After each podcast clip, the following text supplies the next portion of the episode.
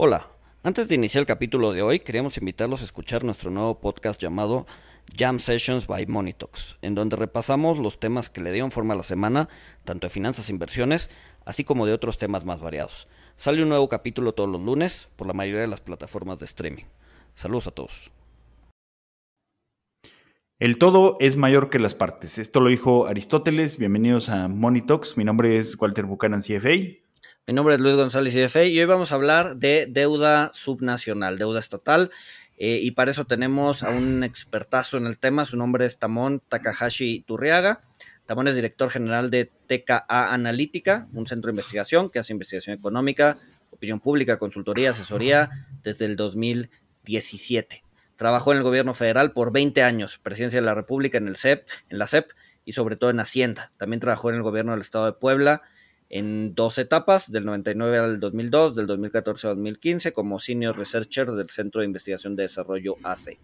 En la federación estuvo en equipos que hicieron los últimos cambios importantes en la regulación de materia de gasto en México. Primero, la Ley de Federal de Presupuesto y Responsabilidad Hacendaria del 2006 al 2008 y segundo, en el presupuesto basado en resultados 2009-2012 y además coordinó el equipo de analistas de la UCEF, que es la Unidad de Coordinación con Entidades Federativas de Hacienda, para elaborar la ley de disciplina financiera en las entidades federativas y los municipios en 2016. Eh, nadie mejor para hablarnos de este tema que Tamón, así que comenzamos.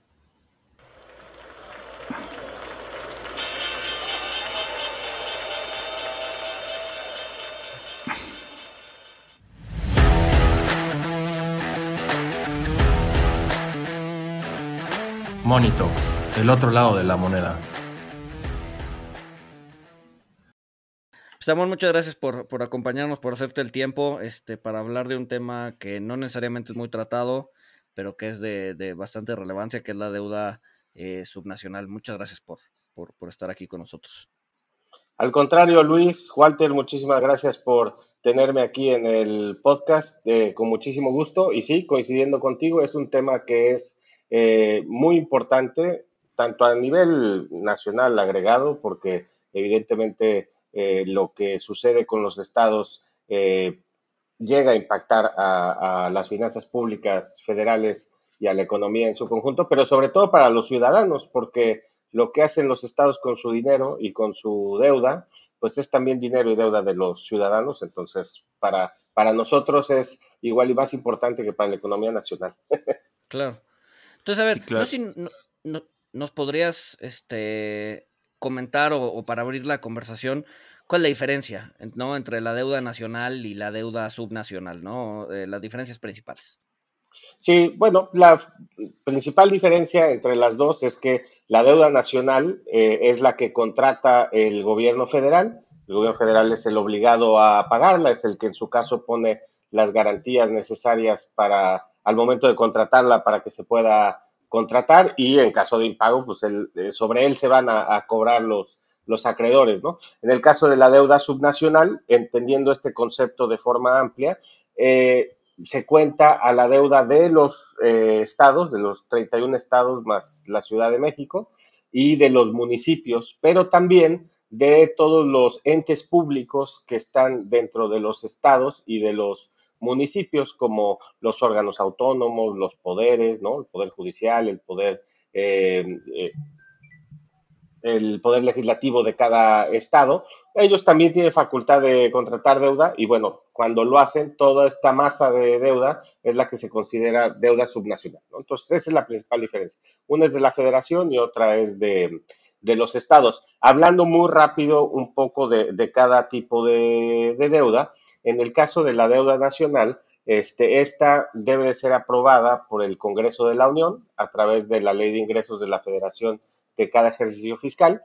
Eh, de acuerdo con lo que el Congreso de la Unión le aprueba al gobierno federal, pues ese es su margen de contratación de deuda para un ejercicio fiscal, es decir, el gobierno federal no puede ir más allá de, de eso. Si nos pusiéramos en el extremo donde en la ley de ingresos de la federación no se incluyera autorización para, contratar deuda, eh, el, gobierno federal ese año no podría contratar deuda, ¿no? Este, y eh, se mide a través de varias métricas, pero la más eh, la que incluye a, todas las obligaciones de deuda del gobierno federal, se llaman los saldos históricos de los requerimientos financieros del sector público, que incluyen la deuda del sector público presupuestario, más obligaciones que por diversos ordenamientos jurídicos o prácticas presupuestarias no se incluyen en la deuda pública, como por ejemplo, pues las obligaciones eh, que están contenidas dentro del IPAP, ¿no? Que todavía hay cosas dentro del IPAP,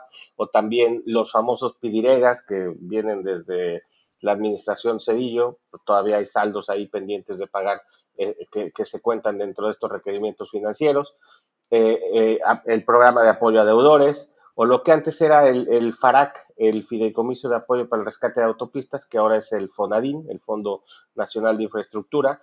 todos estos saldos este, cuentan como, como requerimientos financieros del sector público, ¿no? Pero no están incluidos ahí, pero no están incluidos ahí la, deuda estatal y municipal. No, no, no. Aquí es, digamos, solo la parte federal. Y para dar un contexto de cuánto vale eso a día de hoy, eh, reportaba Hacienda que al cierre del primer trimestre de este año, en, al cierre de marzo de este año, que se reporta a finales de abril, eh, valía el 45.6% del PIB anual, eh, de la cual el 30.6% era deuda interna y el 14.8% era deuda externa. Si lo comparamos, por ejemplo, ese mismo dato con el dato del cierre de, del ejercicio 2021, del cuarto trimestre de 2021, se ve que la deuda ha, disminuido en, términos de, del PIB anual, porque era el 50.0% al cierre de, de 2021 eh, y ahora el 45.6%, que esto, como ustedes saben perfectamente bien, se debe seguramente a dos factores. Uno, a que el saldo efectivamente haya bajado, pero otro también a que el PIB creció. ¿no? Este, eh, eh, hablando, hablando de término, en términos de, de, lana, este, estamos hablando como de 13 billones, ¿no? de pesos. más o menos. ¿Tienes el dato de cuánto? Digo, a ver, yo sé que no, no representa 13 eh, billones, o sea, no está representado ahí la deuda de los estados y municipios, pero ¿qué tanto eh, endeudamiento tienen estados y municipios en términos de, dinero? Sí, claro, y la diferencia en términos tanto de monto como de eh, porcentaje del PIB es, brutal. O sea, ya para no alargar el suspenso, les digo, si, si los el saldo histórico de los requerimientos financieros del sector público, es decir, la deuda federal, estaba en, en 50% del PIB anual al cierre de 2021.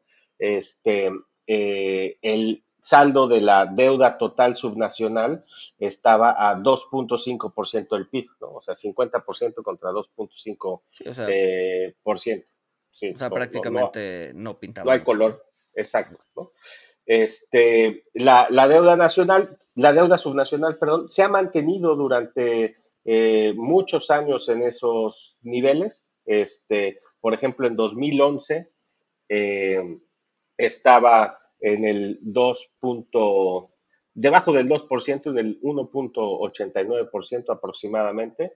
Eh, y, y, si vemos un promedio de las 32 entidades federativas de 2011 a 2021, el promedio anual ha estado en el 2.33% del, del PIB, ¿no? Este, no, no ha crecido eh, mucho en este, en este tiempo. Sin embargo, es importante señalar que estamos hablando del comportamiento del saldo de la deuda subnacional agregada, ¿no? Este, ya si nos vamos a ver algunos estados en particular, pues hay unos que no tienen deuda o tienen muy baja, por ejemplo, Tlaxcala, constitucionalmente está impedido el gobierno del estado a contratar deuda, entonces su saldo es cero, ¿no? Este, y hay otros estados que tienen deuda muy baja, por ejemplo, Guerrero tiene deuda muy baja, lo cual no necesariamente es bueno, este, porque recordemos que la deuda pues, es una herramienta y que si se usa bien, con orden y demás, pues tiene, genera muchos beneficios, ¿no? Pero bueno, luego vamos a, los otros extremos, ¿no? Este, de casos donde sí la deuda se ha vuelto un problema y, por recordar como los más sonados en los últimos años, pues de entrada está el eh, Coahuila en 2007 con el famoso Coahuilazo, ¿no?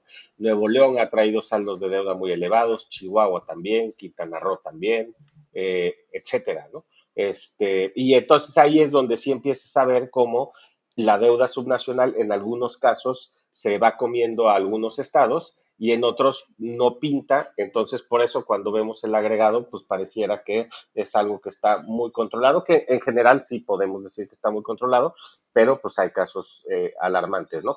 Solo por no dejar el, punto sin, sin ponerlo, eh, eh, el, el promedio anual del saldo de la deuda pública de las entidades federativas este, considerando créditos de largo plazo y corto plazo, entre 2011 y 2021 fue de 611 mil millones de pesos, ¿no? Este, entonces, e, es más o menos ese, ese rango contra los 13 billones que, mencionábamos de, la federal.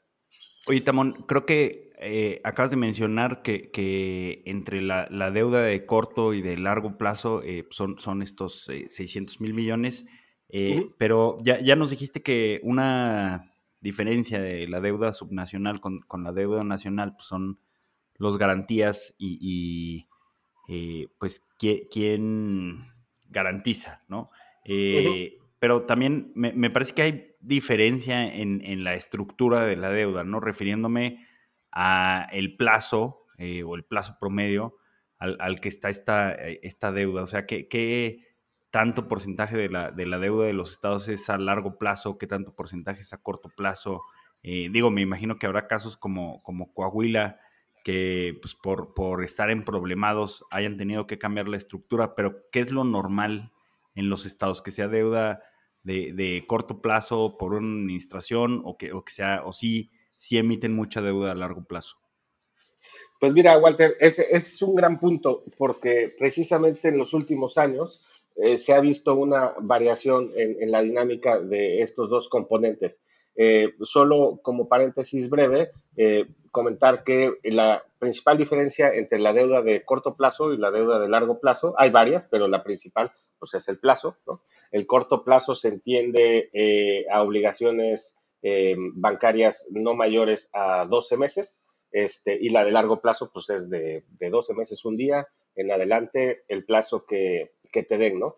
Em, como seguramente ustedes recordarán, en 2016 se aprueba, publica, promulga la ley de disciplina financiera para las entidades federativas y los municipios, que precisamente uno de sus objetivos es el de regular todo la materia, la política de contratación de deuda por parte de los estados, y ahí se establece esta diferencia que les digo hay más diferencias. Eh, por ejemplo, en el caso de la deuda de largo plazo, se necesita que el Congreso del Estado expresamente, en un decreto particular, apruebe al, gobierno del Estado o a, algún organismo del Estado a contratar deuda de largo plazo. En cambio, en el caso de la deuda de corto plazo, no se requiere la autorización del Congreso porque como se entiende que es una herramienta de inmediatez, eh, luego el tener que ir al Congreso y eso, pues es un, es un proceso que lleva su tiempo y a lo mejor para cuando te lo estén aprobando, pues ya para lo que la necesitabas ya, ya fue, ¿no? Entonces,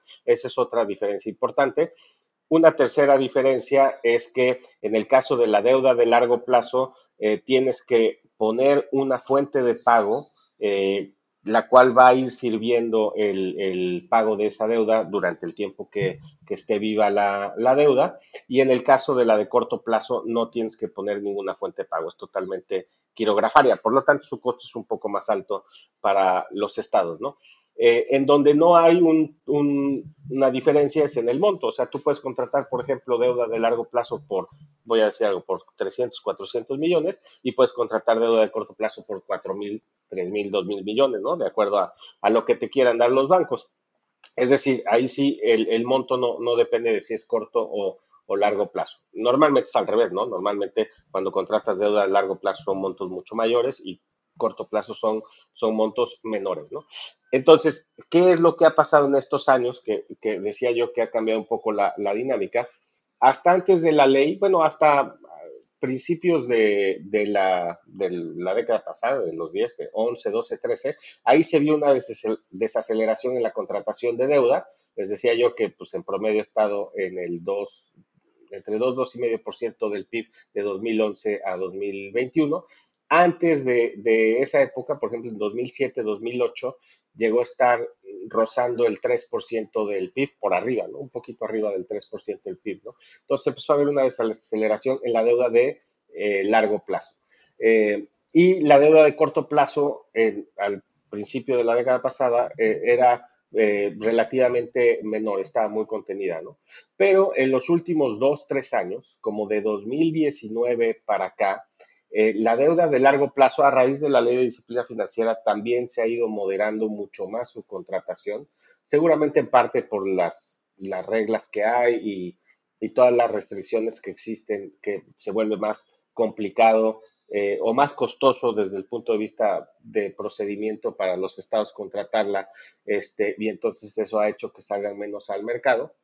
Eh, eh, se, ha, ido moderando su, uso. Pero por el otro lado, en el caso de la de corto plazo, hemos visto cómo año tras año, sobre todo les digo desde 2019, cierre de 2018, 2019 para acá, ha ido incrementándose de manera importante. Incluso hay estados que en estos últimos años han tenido algunos problemas con la deuda de corto plazo y, si quieren ahorita en un momento les, les digo los dos casos más, más relevantes.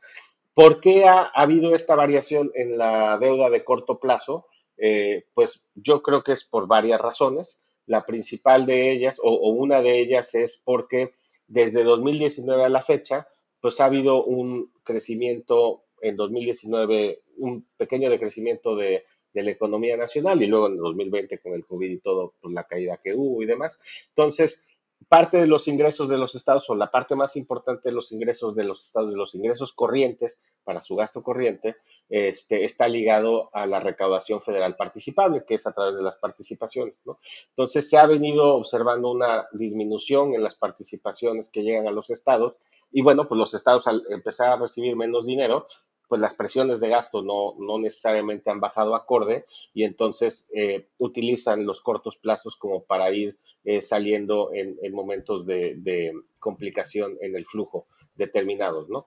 Eh, esa es una parte. Otra parte también es que desde 2018, no a partir de 2019 con la nueva administración federal, sino desde 2018, en el presupuesto de egresos de la federación empezaron a disminuir los recursos que, eh, que, no están puestos en ley, como las participaciones o las aportaciones, que van de la federación a los estados. O sea, el gobierno federal empezó a gastar menos en los estados, pero en cosas donde ya había una demanda generada ¿no? por parte de la población, entonces los estados pues tenían que solventar de alguna manera esos menores ingresos federales este, y también recurrían a mecanismos de, de corto plazo, ¿no? Ese sería un segundo punto. Otro tercer punto, pues es precisamente el fenómeno de la, de la pandemia. No solamente afectó a la recaudación federal participable, sino también afectó a la recaudación de los ingresos propios de los estados. Y otra vez, pues tienes menos ingreso, pero el gasto no te disminuye igual y tienes que compensar, etcétera, ¿no? O sea, hay como, como varios eh, factores por ahí que, que inciden, ¿no? ¿Y qué es lo que pasa? Que este, pues empezamos a ver casos donde los cortos plazos son con diferencia eh, la, principal, eh, digamos, eh, obligación de deuda que tienen que pagar los estados. ya casi no contratan largos plazos, solo contratan cortos plazos. Entonces, buena parte de las amortizaciones que se ven en los últimos dos, tres años de deuda por parte de los estados, la gran mayoría es para cubrir cortos plazos, ¿no? Y luego también hay casos donde llega a pasar que un Estado llegó a contratar cortos plazos a una magnitud que, debido a la inmediatez de los pagos que se tienen que hacer, no le da el flujo para poder pagarlo y cae en, incumplimientos. Este, los casos que ha habido, eh, el primero fue Colima, que en 2015, eh, a finales de 2015, eh, tuvo un problema de incumplimiento de pago de dos créditos que tenía eh, contratados. Este, eh, uno era con BBVA y el otro era con HCBC. El de BBVA era por 200 millones y el de HCBC por 143 millones. Eh, y no pagó en la fecha indicada, pero subsanó el pago en un plazo menor a 30 días, entonces no hubo acción judicial por parte de los bancos, pero sí hubo un incumplimiento, las calificadoras lo registraron, este, tuvo bajada de calificación Colima, etcétera, ¿no? Este caso fue, digamos, previo, porque fue en 2015, a la entrada en vigor de la ley de disciplina financiera. Y más adelante hubo otro caso, que este es muy reciente porque fue de principios de este año, que este sí ya es con la, con la ley de disciplina eh, financiera vigente, que eh, es Durango. Eh, Durango dejó de pagar a tiempo dos créditos con HSBC, uno por 91 millones de pesos y el otro por 240 y esto fue en el primer trimestre de, este año aproximadamente. Este, y finalmente lo subsanó eh, antes de los 90 días, pero pues, le trajo también bajada de calificación por parte de calificadoras y además, eh, en este caso, como ya la, ley de disciplina eh, ya estaba vigente, eh, uno de los instrumentos de la ley de disciplina financiera es el sistema de alertas que mide precisamente el nivel de endeudamiento de los estados. Entonces, eh, de acuerdo con la normativa, si un estado incumple el pago de un, un crédito, del que sea, corto plazo, largo plazo, obligación APP, da igual, si tú incumples un pago, este, en automático, en el semáforo del sistema de alertas, te pones en rojo y la implicación que tiene eso es que para todo un ejercicio fiscal, por ejemplo, en este caso va a ser Durango para el ejercicio fiscal 2023, eh, va a tener un, un, techo de financiamiento cero, es decir, no va a poder contratar eh, financiamiento neto, eh, no va a poder contar con financiamiento neto todo el próximo año, ¿no? Este, debido a este incumplimiento. Una pregunta antes de pasar a, los semáforos, que creo que está, creo que está interesante.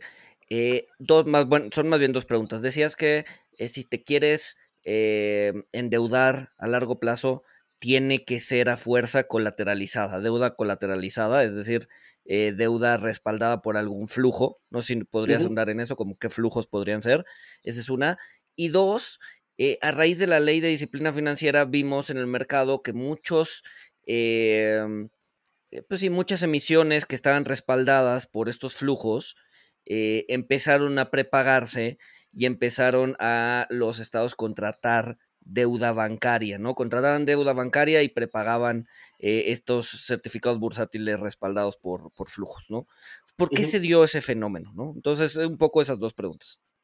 Sí, mira, si quieres empiezo con el segundo, que es como más este, concreta la, la respuesta, y después me voy con el otro que, que es, un, poquito más amplia. Eh, ¿Por qué se dio este cambio de, tipo de deuda? Por una razón muy simple, pues porque las condiciones del mercado cambiaron este, en, este momento, en ese momento favorables a, los estados a procurar un refinanciamiento. Eh, la ley de disciplina otra vez incluye una, disposición, este, eh, que es su artículo 23, donde te dice que si tú tienes la posibilidad de reestructurar o refinanciar tu deuda, mejorando las condiciones de pago, disminuyendo el costo de, esa deuda, sin ampliar plazo, sin ampliar monto, etcétera, tú lo puedes hacer sin tener que ir al Congreso. Entonces, es un, proceso muy, muy rápido y muy eh, fácil de los estados para poder mejorar esas condiciones. Y si el mercado te está dando margen para que tú puedas agarrar una deuda que, tenías contratada y, bajarle un poquito el, costo, pues entonces eh, la, ley como que incentiva que, lo hagan. Entonces, eh, pues seguramente se, empezaron a ver posibilidades por parte de, de los estados de poder cambiar este tipo de deuda, refinanciarla de esta manera y, poder hacerlo así, ¿no? También es verdad que... Sí, adelante. Eh, perdón por interrumpir, pero más o menos, ¿qué, tasa están pagando los estados por, deuda a corto plazo? Por, ejemplo, por esta que refinanciaron con bancos. Bueno, eh, si hay diferencia entre el costo de la deuda de corto plazo y de la deuda de largo plazo, ¿no? Este, esto seguramente lo refinanciaron a largo plazo. Eh, Casi toda la deuda está contratada en tasa variable, que toma como tasa de referencia la TIE de a 28 días, ¿no? Este, y con una, una sobretasa, ¿no? Este, la sobretasa ha estado fluctuando, este, como, como no podía ser de otra manera, eh, pero por ejemplo, de cuando empezó la ley que la sobretasa andaba este, por ahí de los 200 puntos base, 150, 200 puntos base, ahora este, en los últimos casos que yo he visto, está pues de, por los 50 puntos base, incluso a veces en algunos casos abajo de los 50. Varía en el caso de Estado-Estado y en el tipo de estructura que se está proponiendo para contratar la deuda de largo plazo este, y de la calificación que se tenga y demás, ¿no? Pero, pero anda más o menos por ahí.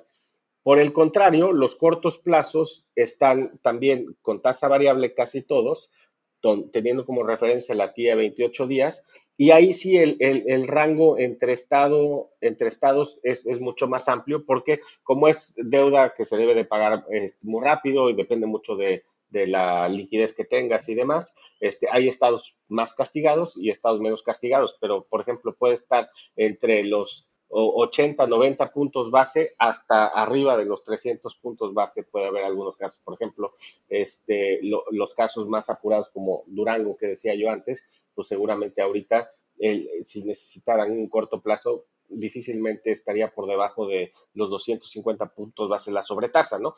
El problema de esto es que, como ustedes ya lo deben de estar pensando, este, pues la, política de monetaria ha, llevado a que la, tasa de referencia se ha ido este, incrementando mucho en, lo que va del año, ¿no? Y, por lo que yo pienso, no, no creo que vaya a bajar de aquí a, a, que termine el año y seguramente el próximo año tampoco.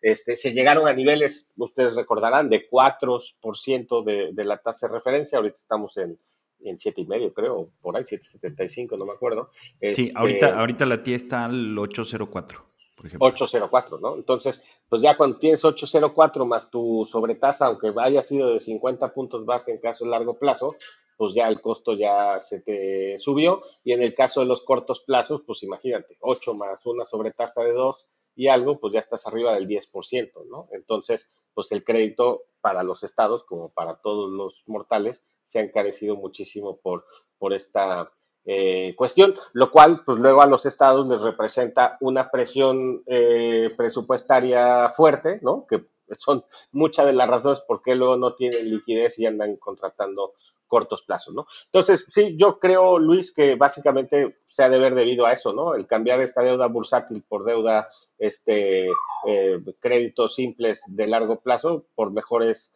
mejores condiciones, ¿no? Y volviendo al punto de la colateralización del endeudamiento, este, eh, bueno, ah, un dato importante o un punto importante que hay que mencionar que, que había olvidado es que la deuda de largo plazo eh, no puede usarse más que para inversión pública productiva o para refinanciamiento o reestructura de deuda existente y eso está puesto desde la Constitución eh, Federal, artículo 117, fracción octava, y también en la Ley de Disciplina Financiera en el artículo 22 se menciona. La de corto plazo, esa sí se puede usar para gasto corriente. Entonces, la, la, la colateralizada, que es la de largo plazo, solamente puede ser para esos destinos, ¿no? Inversión, reestructura y refinanciamiento. ¿Cuál es la fuente principal este, o más ocurrida de pago este, que se pone como garantía para contratar de largo plazo? Las participaciones federales. ¿Por qué? Porque no tienen una etiqueta de origen como sí tienen las aportaciones. Entonces los estados a través de su presupuesto anual pueden decidir para qué usan las participaciones en general y también pues, los proyectos de inversión que van a pagar con esas participaciones, pues los decide libremente cada estado con su congreso local y demás, ¿no? Entonces, en ese sentido es una fuente como muy versátil y muy este, útil para, para los estados y por eso se usa mucho. También se usa mucho por su certeza, porque las participaciones, como, como decíamos, vienen dadas por la recaudación federal participable. Entonces, a menos que la recaudación federal participa, participable se caiga de una manera estrepitosa, que sería lo mismo que este, pues, la economía del país se colapsó este, grandemente, pues, pues siempre va a estar el flujo ahí, puede ser mayor, puede ser menor, pero siempre va a ser un flujo que va a estar cierto y, constante, ¿no? Entonces, eso da mucha fiabilidad a los bancos y ayuda a que los costos bajen, ¿no? Y nos decías además que no pueden colateralizar todas las participaciones, o sea, no pueden destinar el 100% de las participaciones a colateralizar deuda, ¿no? Tienen un techo. Eh, sí, pero eh, de acuerdo a, una, eh, o sea, no es tan directo decir, por ejemplo, la ley no te dice, no puedes poner como garantía de pago más allá del 80% de las participaciones. No, no hay un umbral en ese sentido, sino que el techo viene de forma indirecta, por así decirlo, ¿no? Este, el techo te lo da el techo de financiamiento neto que, se determina para cada estado, para cada año, de acuerdo a los resultados del sistema de, alertas, ¿no? Este, o sea, tú podrías tener, digamos, 0% afectadas las participaciones, pero tienes un techo de financiamiento neto. Si ese techo de financiamiento te lleva a que puedas afectar las participaciones este, al 50% nada más, pues no puedes afectarlas más porque no puedes contratar más deuda, ¿no? no este, o sea, viene la restricción por ahí.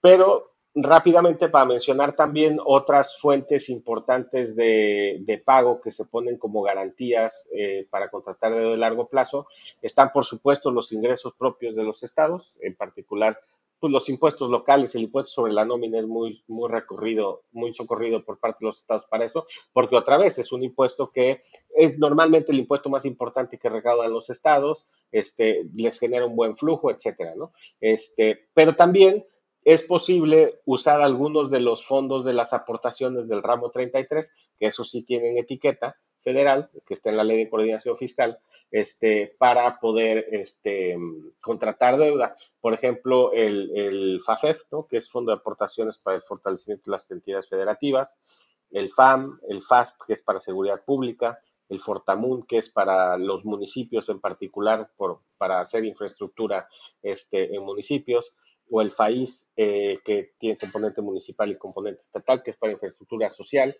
Eh, estos fondos de acuerdo con la ley de coordinación fiscal, también los puedes afectar como, fuente de pago. Entonces, son varias las opciones, sin embargo, la más ocurrida, sin duda, son las participaciones. Y, por ejemplo, eh, eh, con datos de Hacienda, si, si vemos al cierre del primer trimestre de este año, este, hay muchísimas eh, entidades federativas que tienen afectadas las participaciones arriba del 50%. Son 2, 4, 6, 8, 10, 12, 14, 16, 18 entidades federativas, es decir, más de la mitad, tienen afectados más del 50% de sus participaciones este, eh, para pagar deuda. Las dos que más son la Ciudad de México, que tiene el 100% de las participaciones, y, me dirás cómo es posible, pues porque seguramente el techo de, de financiamiento neto de la Ciudad de México es mucho mayor de lo que representa ese, ese 100% de las participaciones anual,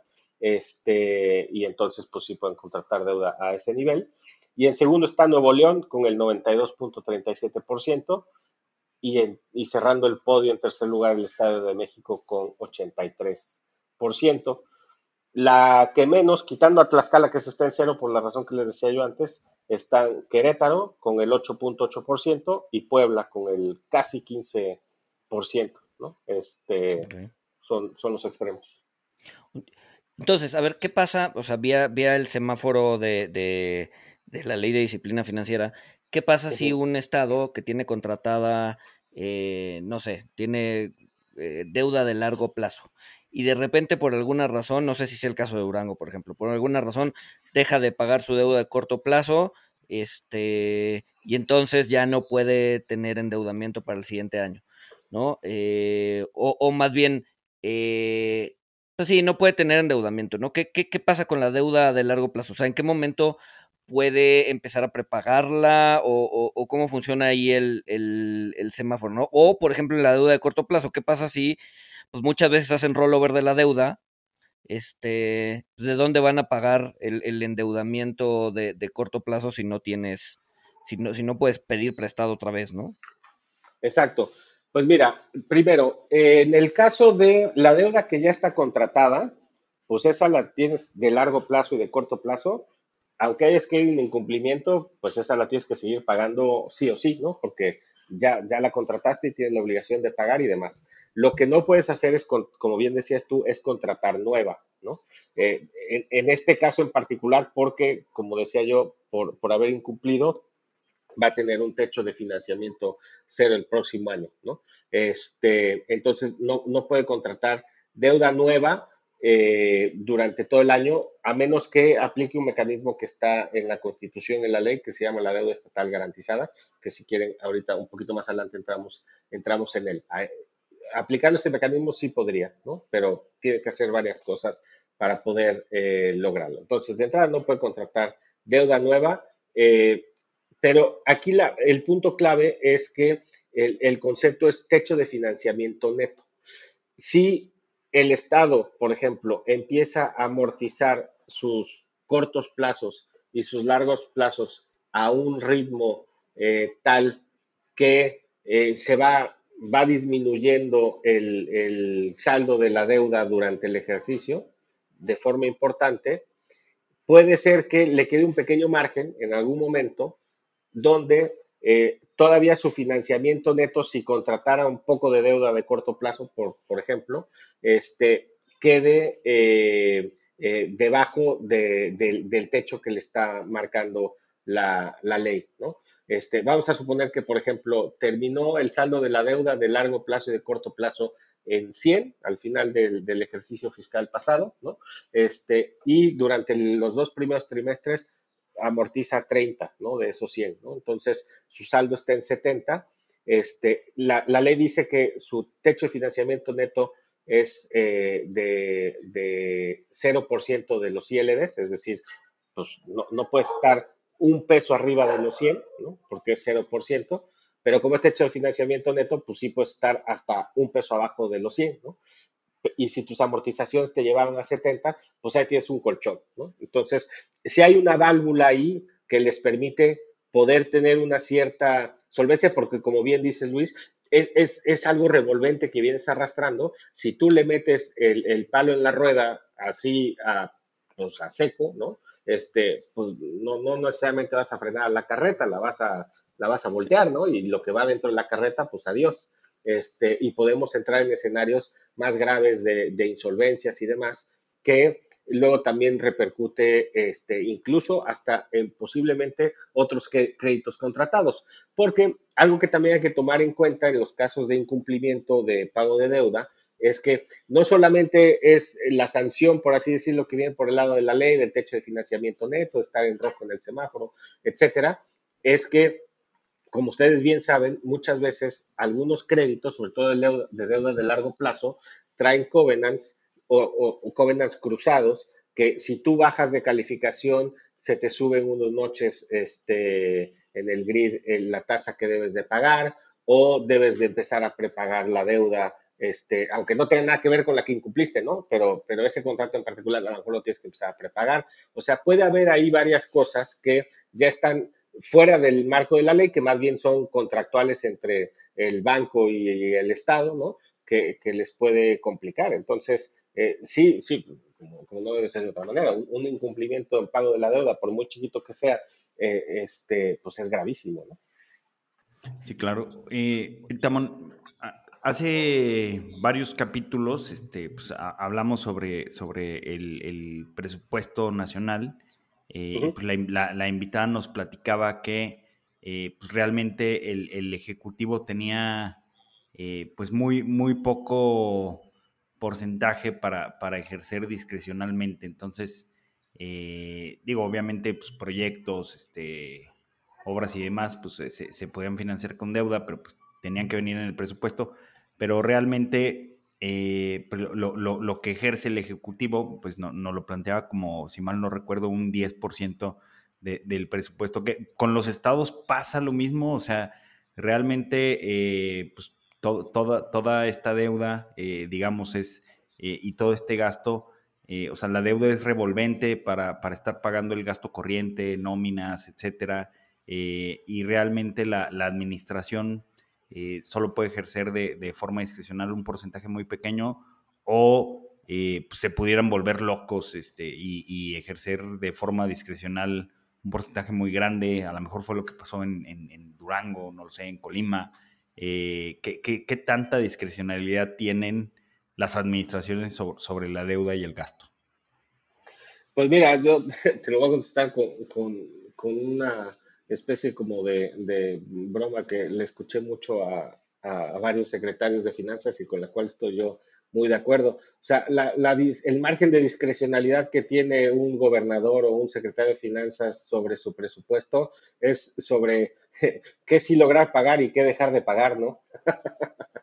o sea, eh, si, si, en el caso federal, que sí coincido más o menos que el 10% del presupuesto federal es lo que eh, el, Ejecutivo Federal, la Hacienda, el presidente pueden, pueden moverle de acuerdo a sus prioridades para el año y eso. No, en el caso de los estados sería muy ambicioso decir que llegaría a ese 10%. Hay casos que sí, ¿no? Hay estados muy ordenados que, que tienen suficiente espacio fiscal como para para moverle y, hacer cosas este, con, esos recursos, este, pero la regla general es, es la contraria, ¿no? Eh, las presiones de los estados, las presiones de gastos son mayores que las de la federación y los recursos a los que tienen acceso los estados son más restringidos que los de la federación. Entonces, eh, casi no les dejan margen. Por ejemplo, hay, hay casos, eh, estaba yo revisando hace unos días Tabasco, ¿no? Tabasco siempre la primera variable de control cuando te quedas sin lana este, es la inversión, ¿no? Este, si no tienes lana, pues vas a pagar las nóminas y vas a pagar la deuda. Eh, si te alcanza, pagarás algo de proveedores, porque si no te van a dejar de estar dando este, pues, las cosas que les vas comprando. Pero lo primero que dejas de hacer es inversión, ¿no? Bueno, Tabasco hubo dos años recientes, en 2019 y 2020, donde su inversión, la que hacen con sus recursos de libre disposición, fue en 2019 cero pesos. O sea, cero pesos de inversión en todo el año. Y en 2020 fueron 164 mil pesos, ¿no? Este, eh, entonces, ¿Qué haces con 164 mil pesos? Tapas un bache. Sí, pues, pues nada, ¿no? o sea, creo que, creo que si, si haces cualquier mínima mejora a, un departamento, este, pues te andas gastando más de los 164 mil pesos, ¿no? Exacto. Este, eh, para que vean más o menos el nivel, ¿no? Digo, estoy hablando de un caso que pues sí es, es, es, dramático, ¿no? Pero pues está, está ahí. Eh, ¿Por qué? ¿Por qué tienen tan poco margen? Este, porque, por ejemplo, las participaciones, si bien de 2019 a la fecha eh, han ido eh, cayendo un poco, aunque 2021 ya repuntaron un poquito, este, pero de 2011 a 2019, por ejemplo, a 2018, crecieron mucho, ¿no? Este, pues básicamente porque se les va todo en, gasto corriente o gran parte en gasto corriente. O sea, el pago de nóminas en los estados es enorme enorme. No solamente las nóminas directas de, los gobiernos estatales del sector central, sino también de sus organismos. Está el pago de la nómina magisterial, no la federal que se paga con recursos federales del ramo 33 a través del FONE, sino las nóminas magisteriales estatales, porque ustedes bien saben que en, este país, desde que se descentralizó la educación, pues había una nómina que pagaba la federación y había otra nómina que pagaban los estados, y luego iban haciendo dobles negociaciones, ¿no? Con el sindicato de unas y con el sindicato de otras. Y entonces, si le dabas tantito a un sindicato, el otro sindicato te decía, ah, pues yo quiero tal. Y fue creando una inflación en el gasto educativo estatal enorme. Entonces, ahora los muchos estados tienen unas nóminas estatales eh, de magisterio muy, muy pesadas. Insisto, además de la federal. También el gasto en las nóminas de salud es muy grande por parte de los estados. El pago de pensiones este, de los estados también. Todo esto son componentes pues, de gasto corriente, pues sí, son nóminas. No hay algunos pero, pero, pues si es, si es, educación y salud, pues no, no, o sea, no es como que podamos este, soñar con robots burócratas que aligeren el costo, ¿no? O sea. Pero ahora, puede, puede deberse también a que sea un, o sea, los estados son eh, muy intensos en burocracia. O sea, hay forma de pues no, probablemente no disminuir sueldos porque eso es más complicado, pero sí disminuir el aparato burocrático del Estado.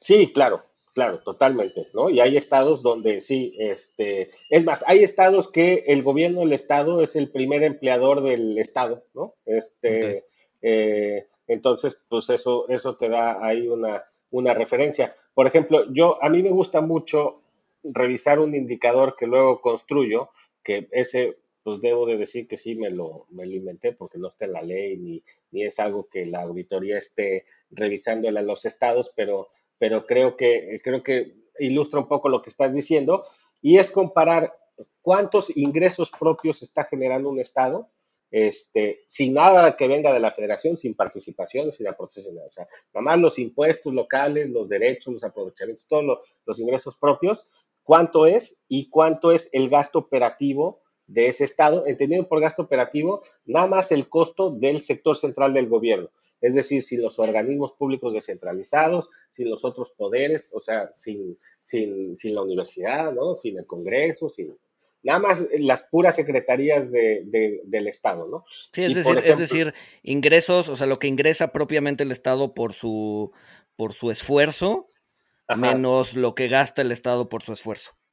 Exacto, exactamente, ¿no? Y si vemos, por ejemplo, la gráfica de, bueno, que no la vamos a poder ver, pero se las cuento, este, revisando 2011 a 2021, en ningún momento de, estos este, 11 años se acerca, pero ni de cerca, el monto de ingresos propios recaudados al gasto operativo de libre disposición de, los gobiernos estatales. Este, de ningún estado. En ninguno. O sea, en, agregado, en agregado. Ah, si nos vamos viendo uno por uno, seguramente hay algunos en los que incluso pueden estar por arriba los ingresos propios. Por ejemplo, si mal no recuerdo, Chihuahua en algún momento sí andaba por arriba los ingresos propios del gasto operativo, por ahí de 2017, 2018. Este, pero, por ejemplo, volviendo al caso de Tabasco, no, hombre, o sea, la brecha es brutal entre este, lo, que recaudan contra lo que gastan, siendo mucho mayor lo que gastan, ¿no? Pero si, si hacemos el agregado de, de los 32, por ejemplo, el punto más alto de, de, los ingresos propios fue 2019, que estuvieron llegando casi a los 400 millones de pesos ese año por las 32 entidades federativas los ingresos propios, este, perdón, los 400 mil millones de pesos, pero ese mismo año el, el gasto operativo agregado estuvo en unos 585 mil millones de pesos, ¿no? O sea... no, no, no, fue un este déficit, o sea, sí fue un déficit, pero no fue un déficit tan sí, grande, no, tan grande, pero a lo que voy es que, este, pues como una medida de control eh, o de orden de tus finanzas, precisamente para atacar el punto que, mencionabas tú, este, hace un momento, de decir, oye, este, si traes una serie de nóminas de educación, de salud, este, que, que no puedes reducir, de pensiones, que no puedes reducir y demás, pero no, no, no estás llegando con, tu, con los ingresos que tienes al gasto que traes, pues deja de, de, gastar en ti, ¿no? Este, entonces, pero si, si, no, si no lo disminuyes, este, pues, pues, difícilmente lo vas a lograr, ¿no? Y esto se suma, como decíamos antes, los costos de la deuda, este, este costo de la deuda de corto plazo revolvente, que claro, cada vez que tú sacas un corto plazo, de entrada veíamos que la tasa es más alta, ¿no? Pero también viene con una comisión, porque pues el banco los colocadores sin garantía. No, más allá de los colocadores, que eso ya se está controlando, del propio banco, pues tú cuando vas a un banco a pedir una hipoteca, pues te, clavan una comisión por apertura y no sé qué. Pues lo mismo cuando va un estado a sacar un corto plazo, el banco le clava una comisión por lo que sea, ¿no? Digo que es legal y está bien, pues, pero, pero cada, cada iteración, pues es una comisión nueva y es un costo nuevo, ¿no? Este, y si además te sube la tasa de referencia y tienes que pagar más interés al solón, pues imagínense cómo se va haciendo la, la bola y por eso es que primero pues la inversión pública desaparece, luego se deja de pagar a proveedores eh, luego se deja de pagar deuda y ya eh, cuando llegue un estado que deje de pagar nóminas, pues ahí sí ya va a haber un incendio de proporciones apocalípticas, ¿no? Sí, claro. Ahora, un poco viendo hacia, hacia adelante, ¿no? Sacando de la ecuación a, Durango, ¿qué, ¿qué, qué, estado ves así como en riesgo, ¿no? Asumiendo que eh, caemos en una recesión, en los próximos 12 meses se desacelera la economía, probablemente bajen las participaciones federales o los ingresos estatales.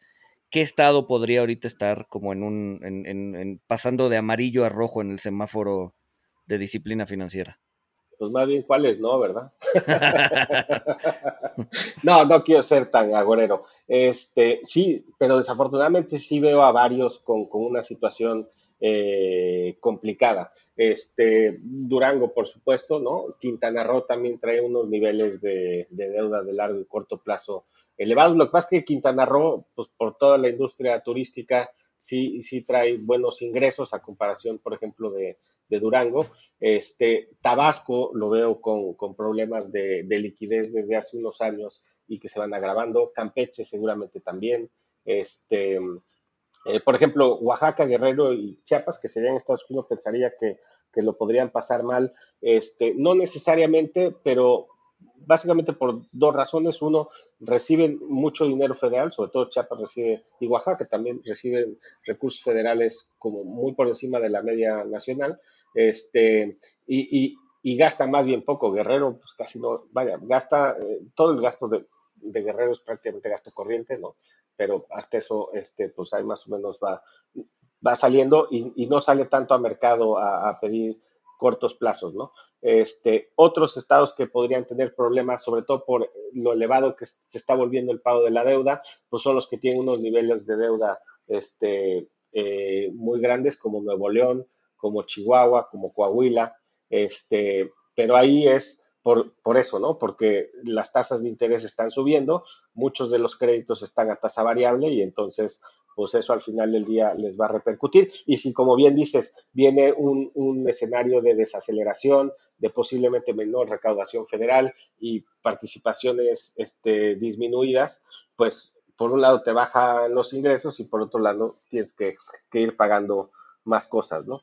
Pero bueno, yo, yo estaría muy preocupado en este momento, además de Durango, por Tabasco, Campeche, Quintana Roo, que además Durango y Quintana Roo este, cambian de administración este año, con lo cual siempre es un factor agravante añadido muy importante. Este, puede, suceder, Tamón, que la, deuda de, un Estado en problemas se convierta en, insostenible, o sea, que, a lo mejor el Estado pues, tiene liquidez de corto plazo, pero ya se ve una tendencia insostenible por, por los costos que representan la deuda. Eh, y que el gobierno tenga que absorber esa, esa deuda, o sea, que esa deuda subnacional se tenga que pasar a la, a la, a la deuda nacional. Este, digo, sé que sería muy polémico, inaceptable, etcétera, pero, este, o sea, ¿pudiera pasar esto en, en una situación crítica de emergencia? La, la, primera parte de poder pasar puede pasar. La segunda eh, también puede pasar, pero, no de forma tan directa como lo dices. Este, o sea, sí, sí un estado se puede volver este, insolvente, sí, ¿no? Este, de hecho, pues eh, lo que pasó un poco con Colima en, el 15 y con Durango este año, pues es eso, ¿no? Que ya no les alcanzó la lana para, para pagar. Este, sin embargo, eh, lo que sucede a partir de ahí, que es algo que, creo que, le falta al marco normativo de deuda subnacional, este, eh, no, no, está definido en ley qué pasa cuando un Estado se vuelve insolvente. De hecho, ni siquiera hay como una serie de supuestos y de reglas a partir de los cuales se puede decretar o declarar la insolvencia de un Estado. Este, y, qué pasa ahí. Entonces, formalmente no, porque no, no existe la figura, pero en los hechos pues estamos viendo que sí, ¿no? Entonces por eso era un poco como que sí, pero no la, primera parte de la, de la, del, punto. Y la segunda parte también lo mismo, ¿no? O sea, formalmente no hay mecanismos establecidos que digan, si tú te declaras, como no hay una formalidad en la insolvencia, este, no, no, no hay así como decir, si tú te declaras insolvente, entonces bajo estas reglas el gobierno federal va a entrar y va a hacer, no. Pero ¿qué es lo que pasa en la realidad? Que este, eh, que esto ha venido pasando desde hace muchos años. El gobierno federal tiene muchos mecanismos en el presupuesto federal, este, ahora menos, pero eh, todavía siguen siendo varios, mediante los cuales pueden eh, enviar subsidios extraordinarios para saneamiento financiero a los estados, ¿no? Y lo hace continuamente el gobierno federal. Antes era, ustedes se acordarán, el famoso ramo 23, el ramo 23, bueno, el ramo 23 tenía muchas cosas, pero dentro de los programas que había dentro del ramo 23 había uno, que su último nombre fue el Fortafin, el fortalecimiento de las eh, financiero para las entidades federativas, donde en algún año llegó a mandar 75 mil millones de pesos este, a los estados como subsidios extraordinarios, ahora sí, como el papá que le dice a su hijo, pues órale, ahí te, te refacciono porque necesitas comprar más cosas porque te salieron carísimos los libros de la universidad, ¿no? Fuiste a las mismas universidades que Walter y que Luis, pues están muy caros, pues ahí te refacciono. Este, entonces, e, ese mecanismo estaba en el presupuesto federal, ahora ya no está ese, pero hay otro que también tiene muchos años, que está en, educación pública, que es el famoso programa U080, que se llama algo así, apoyo a, a, los servicios de educación, una cosa así, que ese llegó a dar 25 mil millones, 30 mil millones de pesos anuales, en promedio, esos dos programas entre 2000 y 2018 dieron pues arriba de 60 mil millones de pesos anuales a los estados, ¿no? Entonces, eh, pues era refaccionada directa del gobierno federal de manera informal, ¿no? Entonces, pues, pues no había insolvencia, pues porque desde el momento cuando ya estaban insolventes iban con la federación y decían, cabrón, dame lana porque estoy ya tronadísimo. Y la federación decía, órale, pues, pues va. y, suena, y suena bonito decir, no, pues este, el, fondo, el fortalecimiento, en vez de decir el, fondo de, para estados en problemados, ajá, sí, ¿verdad? Exacto. Exacto, ¿no? Entonces, ese mecanismo sigue, sigue funcionando, ¿no? Más acotado porque a partir del 19 el, del ramo 23 ya no existe y se quedó el, de, el del ramo 11 eh, y seguramente va a haber otro por ahí que, este, se acaban de inventar que, todavía no lo, no, lo, no lo hemos visto, ¿no? Pero, pero bueno, eh, entonces está ahí el mecanismo, ¿no? Lo único que tiene formalidad para hacer una especie como de rescate de la federación a los estados es eh, algo que mencionaba yo muy rápido antes, que es el mecanismo de la deuda estatal garantizada. ¿Que ¿En qué consiste? Esto consiste en que un estado puede, que tiene deuda contratada de largo plazo, esta solo aplica para deuda de largo plazo, que tiene deuda de largo plazo contratada a ciertas condiciones y con cierto costo, ¿no? Puede ir con la federación y decirle, federación, quiero que respaldes esta deuda que tengo contratada, tú que eres triple A y todo lo puedes, este, para que baje mi costo. Y la federación le va a decir, sí, cómo no, con mucho gusto, pero primero te lo tiene que autorizar tu Congreso, después me lo tiene que autorizar a mí el Congreso Federal, y tú y yo vamos a firmar un convenio donde te va a poner reglas específicas de qué puedes y qué no puedes hacer, que incluso esas reglas pueden ir hasta, este, eh, por ejemplo, crecimientos anuales de, del gasto en nóminas, ¿no? O crecimientos anuales del gasto en contratación de servicios, etcétera. O sea, se, puede, el convenio se puede llegar a meter hasta la cocina del Estado, ¿no? Este, y con eso, eh, pues, eh, no es tanto como un rescate, sino simplemente es como poner la solvencia del gobierno federal detrás para que te baje el costo, pero también esta deuda, en caso de que se hiciera así, el gobierno federal se le contabiliza dentro de sus, lo que veíamos al principio, dentro de su saldo histórico de los requerimientos financieros del sector público, porque es deuda contingente del gobierno federal, ¿no? Este mecanismo está disponible para los estados desde que entró en vigor la ley de disciplina, desde 2016. Al día de hoy ningún estado lo, ha hecho, pues por un lado porque pues no les conviene o no les gusta la idea de que se les pueda meter hasta la cocina, tampoco han tenido como mucha necesidad y el gobierno federal pues tampoco le interesa mucho entrarle porque pues al final del día les va a contar en sus métricas de, endeudamiento y eso pues, para el gobierno federal no está padre, ¿no? Pero, por ejemplo, en el caso de Durango, que el próximo año su techo de financiamiento neto va a ser cero por el incumplimiento que tuvo, la única forma que tendría Durango para contratar deuda de largo plazo el próximo año sería a través de uno de estos convenios de deuda estatal garantizada con el gobierno federal. Pues muy, muy, muy, muy interesante la plática. Se nos está acabando el tiempo. ¿Hay algo, hay algo que no hayamos preguntado, que se nos esté escapando, algo, algo que valga la pena mencionar? Pues no, yo creo que hemos cubierto este, al menos los puntos más interesantes o divertidos de, de eh, del tema de la deuda. Para Durango no es divertido, Tamón. No, no, definitivamente no.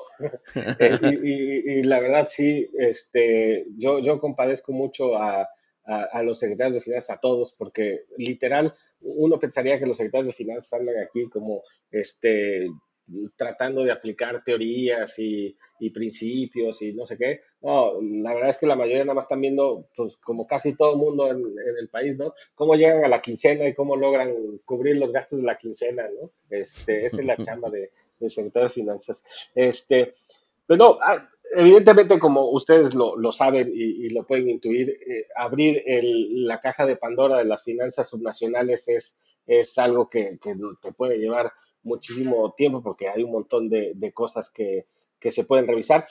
Quizá, por ejemplo, como eh, como gancho para que me inviten otra vez, podríamos este, ver, hay, hay, una medida que no se hace aquí en México, que se hace en otros países, que es la balanza fiscal, que es un poco eh, cuánto se recauda en un territorio y cuánto se recibe de transferencias en ese mismo territorio, ¿no? Esa, esa balanza no se mide, aunque yo la medí hace, hace no mucho, este, y, y, y pues bueno, se acordarán ustedes toda la polémica que hubo hace un par de años con algunos gobernadores y la alianza de los gobernadores y que se iban a salir del pacto fiscal y eso, ¿no? Eh, es un poco este, e, ese punto que, que tiene su, su, su, interés y también ver un poco la independencia fiscal de los estados, ¿no? Qué tanto de sus ingresos propios, más allá del gasto operativo eh, que pueden pagar, como veíamos antes, pues qué tanto de sus ingresos propios son, eh, componen sus ingresos totales, ¿no? Este, la media nacional está eh, debajo del, está por el 10% más o menos, pero hay estados que están arriba del 20%, la Ciudad de México, que es un caso aparte, está por el 50%. O sea, hay como, como varias eh, métricas o varias vistas al tema de las finanzas subnacionales que, que son interesantes de ver y que como rompecabezas, ¿no? Cuando ya vas juntando todas las piezas, pues entonces como que te empiezan a hacer sentidos eh, comportamientos o dinámicas que ves o, o, entiendes por qué le pasa algo a unos estados y a otros no, ¿no? Ok, claro. Pues digo, a ver, la invitación, la invitación está abierta para seguir platicando. Creo que es un tema bastante bueno y este eh, y que nos podría dar para rato. Eh, eh, tratamos de hacer los capítulos de una hora porque si no la gente se nos duerme. Este, pero, pues bueno, mil, mil gracias otra vez, este, Tamón, por la, por la, por la apertura y, y, y la, la, el tiempo para venir aquí a platicar. Walter, no sé si tienes algo más que agregar. Eh, no, no, no, nada que agregar, este, nada más como, como hay que, hay que evaluar un fondo de fortaleza financiera Monitox. Este, Esa es buena idea. Que lo financie Francisco, ya que no tuvo, que él sea, que él sea la federación en el fondo y ustedes los estados. Exacto, exacto, exacto. Eso estaría bueno. Y pues nada, nada, muchas, mil gracias, Tamón. Al contrario, muchas gracias a ustedes y para los interesados en, en, de vez en cuando este, leer o escuchar algunas de las burradas que posteo en Twitter, este, hago mi comercial soy arroba Tam Kahashi, es como Tamon Takahashi, Tam, T-A-M, Kahashi con H. Sí. Creo que no se entendió, pero bueno. No, no, no, pero, pero cuando, cuando saquemos el capítulo ponemos ahí tu, tu handler de Twitter para, para, que, para que la gente siga y, se entere más de, de, todos estos temas. Muy bien, este, muchísimas gracias. Pues, pues, mil, mil gracias, Tamón, y nos escuchamos el siguiente miércoles.